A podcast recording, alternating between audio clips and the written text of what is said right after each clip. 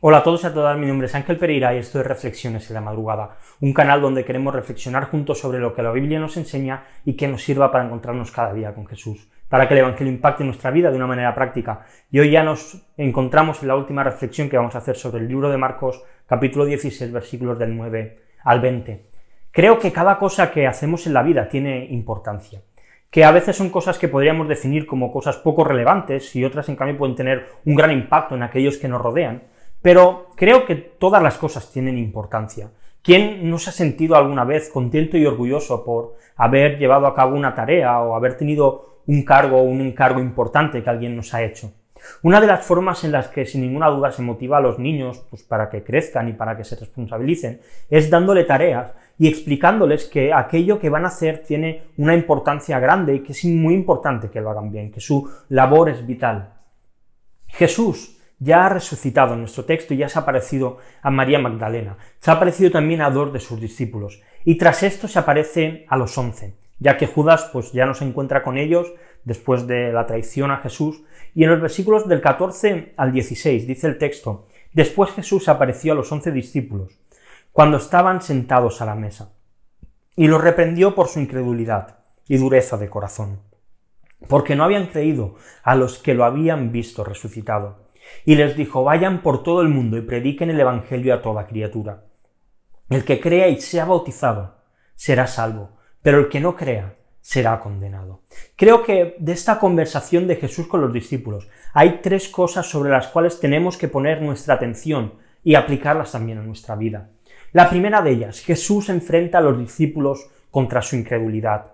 Las palabras que Jesús les dice a ellos después de haber resucitado son palabras duras, Quizá todos hubiésemos, si hubiésemos escrito nosotros la historia, se hubiesen reencontrado, habría habido un abrazo, habría habido fiesta en aquel momento, habría habido mucho amor, pero en cambio Jesús lo primero que hace es reñirles, porque no habían creído aquellos que les habían anunciado que Él había resucitado. Algo que Él también había avisado que iba a suceder, es decir, no, era, no tenía que ser una sorpresa para los discípulos, pero en cambio sí que lo fue, y no creyeron aquellos que habían dicho que Jesús ya había resucitado. Y creo que muchas veces a nosotros nos pasa lo mismo. ¿Cuántas veces no dudamos si evangelizar o no evangelizar? ¿Cuántas veces nuestro duro corazón afirma para qué vamos a predicar o evangelizar si al final no van a creer, si nadie se va a querer, acercar a Jesús? La dureza de nuestro corazón y nuestra incredulidad son características que Jesús recrimina. Se las recriminó a sus discípulos porque no habían creído en las promesas que él había dado y en aquellos que habían hablado y también nos lo recrimina a nosotros cuando son nuestra excusa para no presentar el Evangelio verdadero. La segunda de las cosas que vemos en este texto es que Jesús les ofrece una tarea a hacer.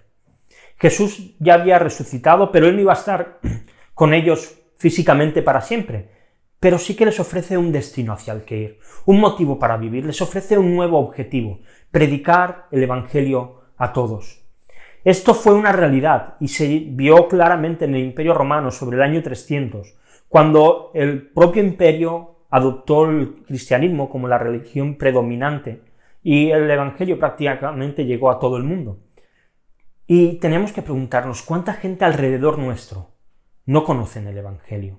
Y no hablo acerca de que la gente conozca del cristianismo, no hablo de que la gente sepa que nosotros vamos a la iglesia, no hablo de que sepa que nos diferencia a los protestantes de los católicos romanos, hablo de que cuánta gente que nos rodea no es conocedora de la terrible noticia que es el pecado y de que solamente en Jesús hay una solución. Evangelizar es hablar de esto, no es invitar a la gente a la iglesia, no es hablarles de, que nosotros no adoramos imágenes o cualquier otra de las cositas. El Evangelio es hablar de Cristo y es hablar de pecado, porque es la única manera en que nosotros podemos salvarnos y es que necesitamos predicar el Evangelio.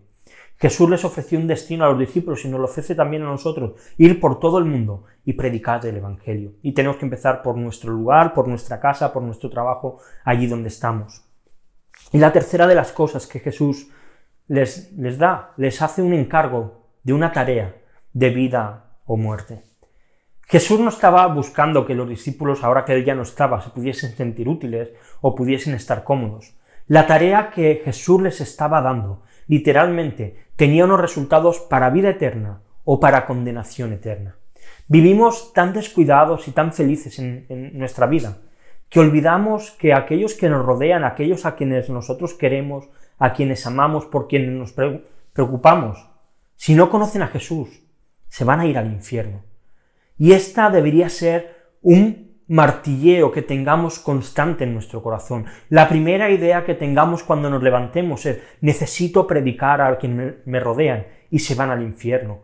Esto debería ser nuestro tormento, porque quienes están cerca nuestro y no conocen a Jesús van a ser condenados eternamente y van a ser justamente condenados. Pero nosotros debemos predicarles. Tenemos ante nosotros, igual que tenían los discípulos, una tarea de vida muerte. Así que no perdamos el tiempo y llevémoslo a cabo. Y te quiero dejar dos preguntas, como siempre, también para que podamos reflexionar.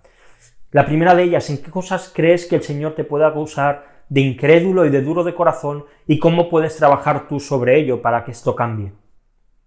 Y la segunda, ¿de qué maneras crees que podemos motivarnos unos a otros a predicar el Evangelio y verlo realmente como una tarea de vida o muerte?